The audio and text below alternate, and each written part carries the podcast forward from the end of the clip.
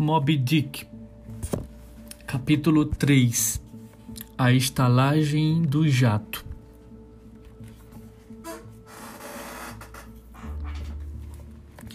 Entrando pelo frontão da estalagem do jato, chegava-se a um vestíbulo espaçoso, baixo e estranho, com lambris antiquados, que lembrava a murada de uma velha embarcação condenada. De um lado pendia um enorme quadro a óleo, tão inteiramente manchado de fumaça e tão apagado que, pelas luzes cruzadas e desiguais que era visto, só depois de uma análise minuciosa e uma série de visitas sistemáticas, além de uma cuidadosa pesquisa com os vizinhos, se poderia chegar a alguma compreensão de sua proposta. Havia um volume tão grande de tons e sombras inexplicáveis que, a princípio, quando se podia achar que um jovem artista ambicioso da época das bruxas da Nova Inglaterra tinha tentado desenhar o caos sobre o feitiço. Mas, à força de muita e séria contemplação, meditação exaustiva e, especialmente, Abrindo a janelinha do fundo da recepção, chegava-se enfim à conclusão de que, ainda que exagerada, tal ideia não era de todo injustificada. Mas o que mais intrigava e confundia era a massa alongada, difusa e negra de uma coisa que pairava no centro do quadro por sobre três linhas azuis indistintas e perpendiculares que flutuava numa espuma indefinível.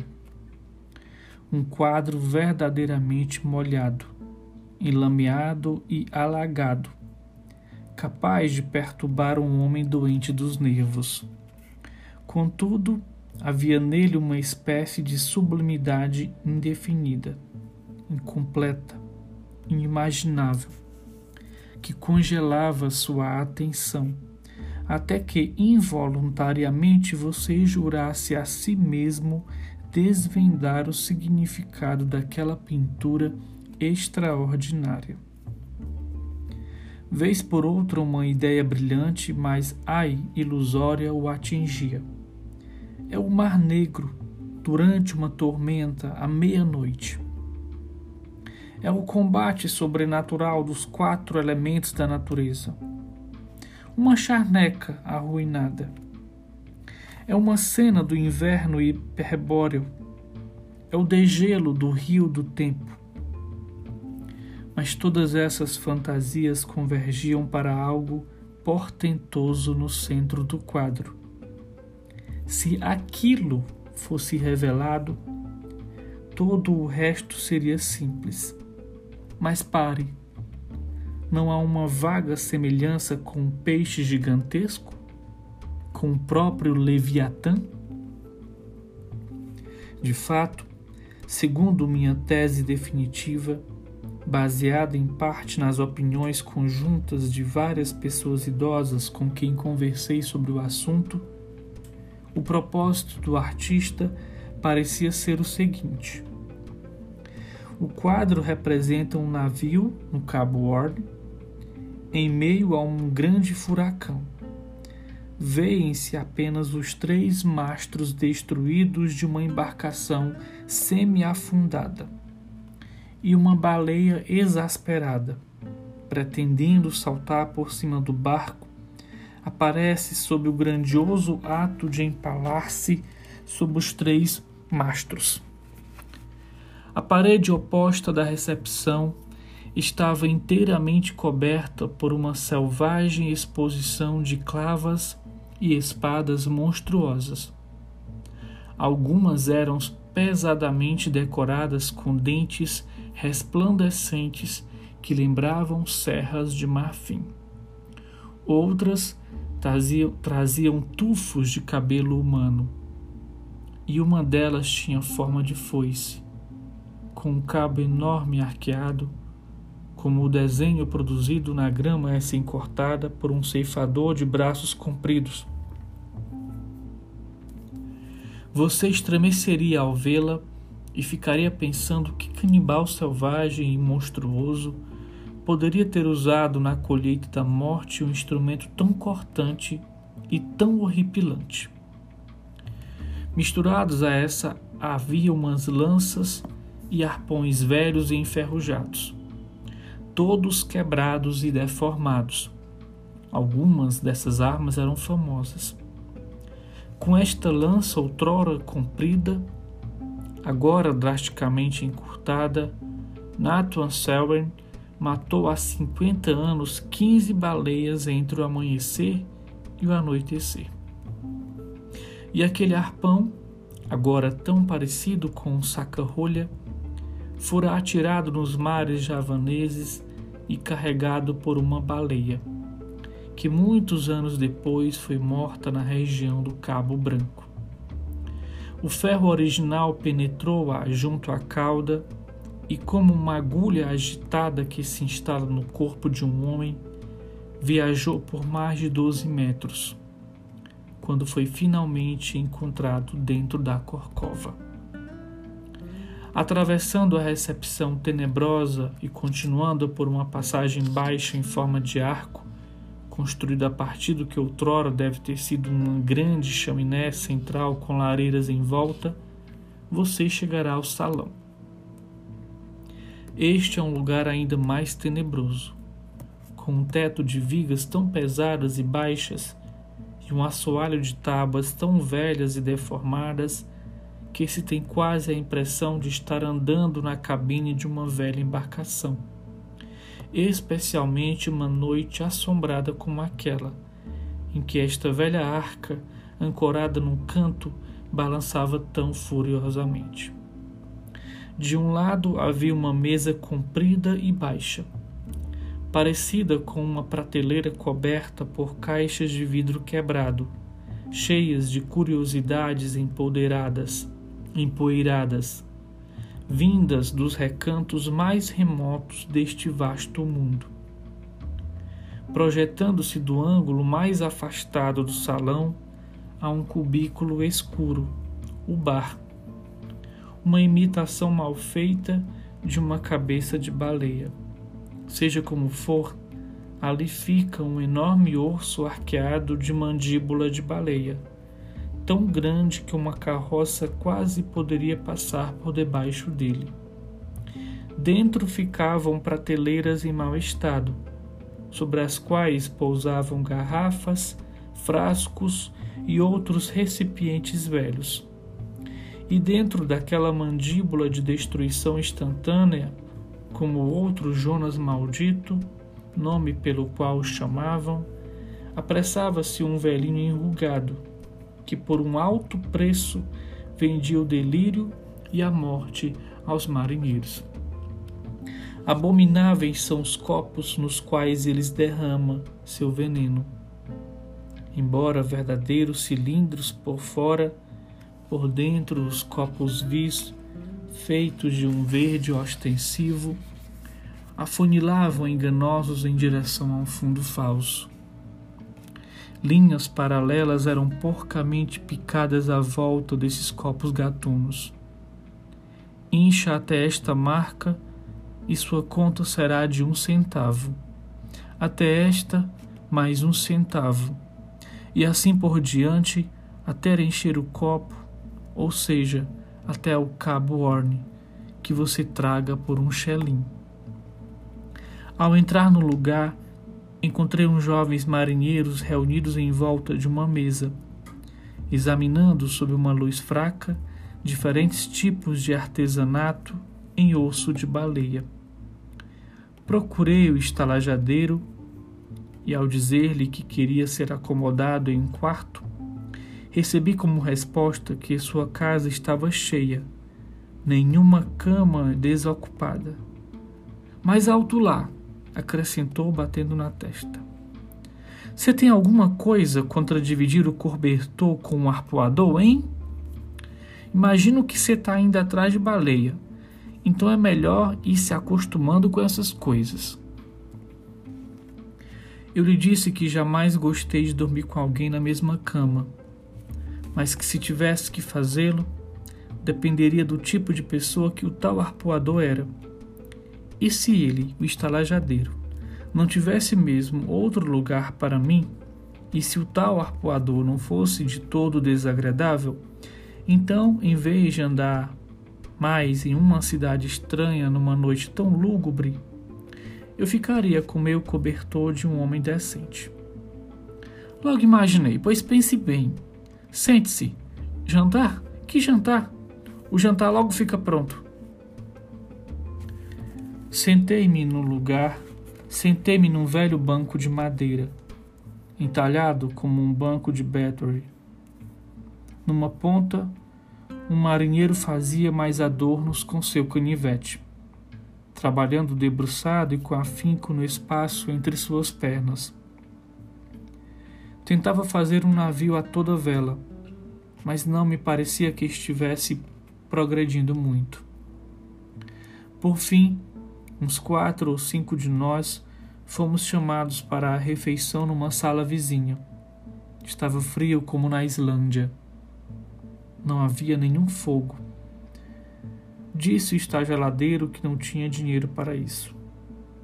Nada além de duas velas de sebo melancólicas, com gotas de graxas. Resignadamente, abotoamos nossas jaquetas e levamos aos lábios as xícaras de chá quente com os nossos dedos quase congelados. Mas a comida era substanciosa. Não apenas carne e batatas, como também bolinhos. Valha-me Deus! Bolinhos do jantar. Um jovem rapaz de capote verde atacou esses bolinhos de modo mais horrível. Meu jovem, disse o estalajadeiro, com certeza você vai ter um pesadelo de matar. Senhor, sussurrei, esse não é o arpoador, é? Ah, não, disse ele, parecendo se divertir-se diabolicamente. O arpoador é um cara de pele escura. Não, ele nunca come bolinhos. Só come bife e ainda gosta mal passado. Que diabos? disse eu. Onde está o arpoador? Está aqui? Vai chegar logo, foi sua resposta.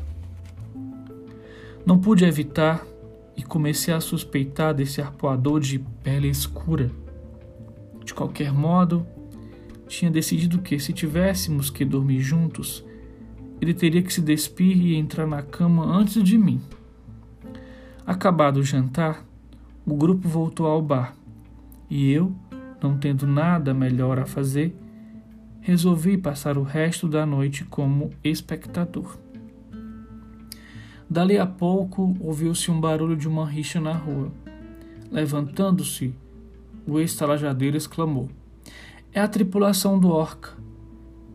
Vi hoje de manhã um comunicado dizendo que estava chegando. Uma viagem de quatro anos com um navio cheio. Urra! Vamos saber as últimas notícias de Fiji. Na recepção, ouviu-se um tropel de botas. A porta se abriu com violência e um bando turbulento de marinheiros atirou-se para dentro. Enfiados em seus casacos grosseiros de sentinelas, com as cabeças protegidas por cachecóis de lã, remendados e esfarrapados, e as barbas duras com pedaço de gelo, eles pareciam uma invasão de ursos de labrador. Tinham acabado de desembarcar do navio, e esta era a primeira casa onde entravam. Por isso, não é de se admirar que fossem direto para a boca da baleia, o bar, onde o enrugado e mirrado velho Jonas, que lá oficiava, Rapidamente lhe serviu copos cheios a todos. Um reclamou de um resfriado. Ao que Jonas lhe preparou uma poção cor de piche de gin e melado, que jurou ser um remédio infalível para todos os resfriados e catarros, fossem eles crônicos ou apanhados, quer na corte de labrador, quer a barlavento de uma geleira. O álcool lhe subiu rapidamente a cabeça e como acontece com os mais notórios beberrões recém-chegados do mar, eles começaram uma algazarra sem tamanho. Observei, contudo, que um deles se mantinha um tanto arredio, e embora não quisesse estragar a festividade de seus companheiros com sua expressão sóbria, abstinha-se de fazer tanto barulho quanto os outros. Este homem despertou meu interesse de imediato. E já que os deuses do mar ordenaram que ele fosse em breve meu companheiro de bordo, se bem que apenas dividindo um quarto, no que concerne a esta narrativa, vou me aventurar a fazer uma breve descrição dele. Tinha mais de um metro e oitenta de altura, com ombros nobres e o peito como uma de ensecadeira Raras vezes vi tanta força muscular num homem. Seu rosto profundamente melancólico e queimado fazia um contraste deslumbrante com seus dentes brancos, enquanto nas sombras profundas de seus olhos flutuavam reminiscências que pareciam não lhe trazer muita alegria. Sua voz denunciava imediatamente que vinha do sul e seu porte elegante me fez pensar que ele devia ser um dos montanheses altos que vem da serra de Allegheny, na Virgínia. Quando a festança de seus companheiros alcançou o auge, o homem fugiu despercebido, e só tornei a vê-lo como meu companheiro de bordo no mar. Mas dentro em pouco, seus companheiros sentiram sua falta e, sendo ele como parecia, por algum motivo bastante popular entre eles, começaram uma gritaria de Bonkton! Bonkton! Onde está o Bonkton? Precipitando-se para fora da casa a procurá-lo. Agora eram cerca de nove horas e, como o salão parecia estar sobrenaturalmente quieto após essas orgias, eu me congratulei por um pequeno plano que me ocorreram um pouco antes da entrada dos homens do mar. Homem nenhum prefere dormir a dois numa cama. A bem da verdade, a gente prefere não dormir nem mesmo com um irmão. Não sei bem a razão, mas as pessoas gostam de privacidade para dormir. E quando se trata de dormir com um estranho, numa estalagem estranha, numa cidade estranha, sendo esse estranho um arpoador, então as objeções se multiplicam. Também não havia nenhum motivo terrestre para que eu, um marinheiro, mais do que qualquer outro, dormisse a dois numa cama, pois os marinheiros não dormem juntos em alto mar, como tampouco os reis solteiros dormem a dois em terra. É claro que todos dormem juntos no mesmo compartimento, mas você tem sua própria rede, cobre-se com seu próprio cobertor e dorme em sua própria pele. Quanto mais eu pensava sobre este arpoador, mais eu abominava a ideia de dormir com ele. Era justo presumir que, em se tratando de um arpoador, seu linho ou lã não seria dos mais limpos e certamente não seria dos melhores. Comecei a ficar todo crispado. Além disso, estava ficando tarde e um arpoador que prestasse deveria estar em casa, indo para a cama. Imagine se ele caísse em cima de mim à meia-noite. Como eu saberia de que buraco imundo ele estaria chegando? Senhor, mudei de ideia sobre o arpoador. Não vou dormir com ele, vou experimentar este banco aqui. Como quiser, Sinto não poder oferecer uma toalha para você usar de colchão, e esta maldita tábua é muito ruim, disse, mexendo nos nós e nas fendas. Mas espere aí, entalhador de ossos. Tem uma plana de campo inteiro no bar. Espere um pouco. Vou deixá-lo bem confortável para você. Dizendo isto, trouxe a plaina, tirou o pó do banco com seu velho lenço de seda e começou a aplainar vigorosamente minha cama, sorrindo como um macaco. As aparas voavam para a esquerda e para a direita, até que por fim o ferro se chocou contra um nó indestrutível. O estalajadeiro estava quase torcendo o pulso. E pedi-lhe que parasse, pelo amor de Deus. A cama estava bastante confortável para mim.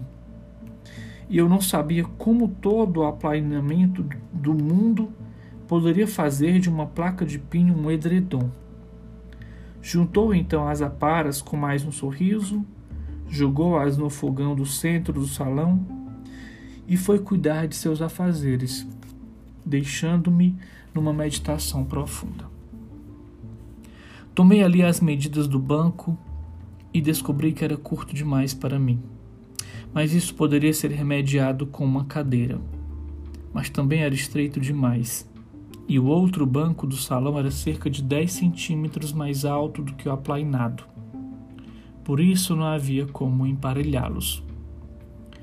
Coloquei então o primeiro banco ao comprido no único espaço vazio junto à parede, deixando um pequeno intervalo para que minhas costas se acomodassem. Mas logo percebi que havia uma corrente de ar frio que vinha do peitoril da janela e que esse plano não daria certo. Ainda mais que uma outra corrente, vinda da frágil porta, se encontrava com a da janela, e as duas juntas formavam uma série de pequenos redemoinhos na imediata vizinhança do local onde eu havia pensado passar a noite. O diabo que carrega o arpoador, pensei, mas não eu. Eu não poderia tomar-lhe a dianteira, tracar a porta do dentro e pular em sua cama sem ser acordado sequer pelas baditas mais violentas? Não me pareceu uma má ideia, mas, pensando melhor, descartei-a. Pois quem podia me garantir que na manhã seguinte, assim que eu pulasse fora do quarto, o arpoador não estaria de pé na recepção pronto para me arrebentar? Todavia, olhando à minha volta, não vendo nenhuma possibilidade de passar uma noite tolerável, se não na cama de outra pessoa, comecei a achar que, afinal de contas, eu poderia estar cultivando preconceitos absurdos contra esse arpoador desconhecido. Pensei comigo, vou esperar um pouco. Ele deve estar chegando logo. Vou dar uma olhada nele e talvez nos tornemos bons companheiros de cama, nunca se sabe. Mas, embora os outros hóspedes continuassem chegando sozinhos, de dois em dois ou de três em três, e indo se deitar, ainda não havia sinal do meu arpoador. Senhor, perguntei, que tipo de sujeito é esse? Ele sempre chega assim tão tarde? Já era quase meia-noite. O estalajadeiro riu de novo, seu riso magro, e parecia divertir-se extraordinariamente com algo que estava além da minha compreensão. Não, disse. Esse aí acorda com as galinhas, deita cedo e levanta cedo. É, é o passarinho que encontra a minhoca primeiro. Mas hoje ele saiu a negócio, entendeu? E não sei por que diabo está demorando, a não ser talvez que não tenha conseguido vender sua cabeça. Vender cabeça? Que história de louco é essa que o senhor está me contando? Meu sangue começou a esquentar. O senhor quer dizer, estalajadeiro, que esse arpoador está mesmo envolvido nesta abençoada noite de sábado, ou melhor, nesta manhã de domingo, com a tarefa de vender a sua cabeça na cidade? Isso mesmo, disse o estalajadeiro. E eu disse para ele que não dava, que o mercado está lotado. De quê? exclamei. De cabeças, é claro. Já não tem cabeças demais no mundo? Vou lhe dizer uma coisa, senhor. Eu falei com calma. É melhor o senhor parar de tentar me enrolar com esta história. Não sou mais criança. Pode ser. E pegou um pedaço de lenha que fez de palito. Mas acho que a coisa vai ficar preta se o arpoador ouvir você difamando a cabeça dele. Vou arrebentar com ela, disse eu, deixando-me levar pela raiva dessa misórdia incompreensível do estalajadeiro. Já quebrou, disse ele. Quebrou, disse eu. Quebrada, o senhor quer dizer? Claro, é por isso que ele não consegue a venda, eu acho. Senhor, disse eu, aproximando tão frio quanto o Monte Ecla numa tempestade de neve. Senhor, pare de palitar os dentes. O senhor e eu precisamos nos entender. E isso também sem demora. Eu venho à sua casa e lhe peço uma cama. O senhor diz que pode me dar apenas metade, que a outra metade pertence a um certo arpoador. E sobre este arpoador, que ainda não vi, o senhor insiste em contar as histórias mais fantásticas e exasperantes, tentando, tendendo a provocar em mim um sentimento constrangedor em relação ao homem que o senhor designou como meu companheiro de cama, uma relação que é extremamente íntima e confidencial. Peço-lhe agora que fale logo e conte quem é esse arpoador, e se estarei seguro em todos os sentidos passando a noite com ele. Em primeiro lugar, gostaria de pedir-lhe a bondade de desmentir essa história de vender a sua cabeça. Que, se for verdadeira, é uma prova que esse arpoador é absolutamente louco. E eu não tenho vontade nenhuma de dormir com um louco. E você, Senhor, você, quero dizer, estalajadeiro, o Senhor, ao tentar me introduzir, induzir isso conscientemente, torna-se passível de processo criminal. Bom, disse estalajadeiro, enchendo o peito com uma lufada de ar. Esse é um sermão bastante comprido para um cara que dá umas aplainadas de vez em quando. Mas vai com calma, vai com calma, que esse arpoador de quem estou falando chegou agora dos mares do sul. Lá ele comprou um monte de cabeças embalsamadas da Nova Zelândia. Muito curioso, sabe? E vendeu todas, menos uma. E é essa que ele ia tentar vender hoje, porque amanhã é domingo e não ia ficar bom vender cabeça de gente na rua quando as pessoas vão para a igreja. Ele queria ir no domingo passado, mas eu parei ele saindo pela porta com as quatro cabeças presas numa corda, parecendo uma recha de cebolas. Este relato esclareceu o mistério antes incompreensível e mostrou que o estalajadeiro, afinal de contas, não estava querendo zombar de mim, mas, ao mesmo tempo que eu devia achar de um arpoador que passava o sábado à noite na rua, chegando aos domingos sagrados, envolvido num negócio tão canibal quanto vender cabeça de idólatras mortos. Pode acreditar em mim, Senhor. Esse arpoador é um homem perigoso. Pague em dia, foi a resposta. Mas venha, tá ficando muito tarde, você já devia ter lançado âncora, uma cama boa. Sal e eu dormimos naquela cama na noite em que juntamos os trapos. Tem bastante lugar para dois se juntarem nessa cama. É uma cama enorme. Ora, antes de abandonar essa cama, Sal colocava o nosso Sam e o pequeno John no pé dela.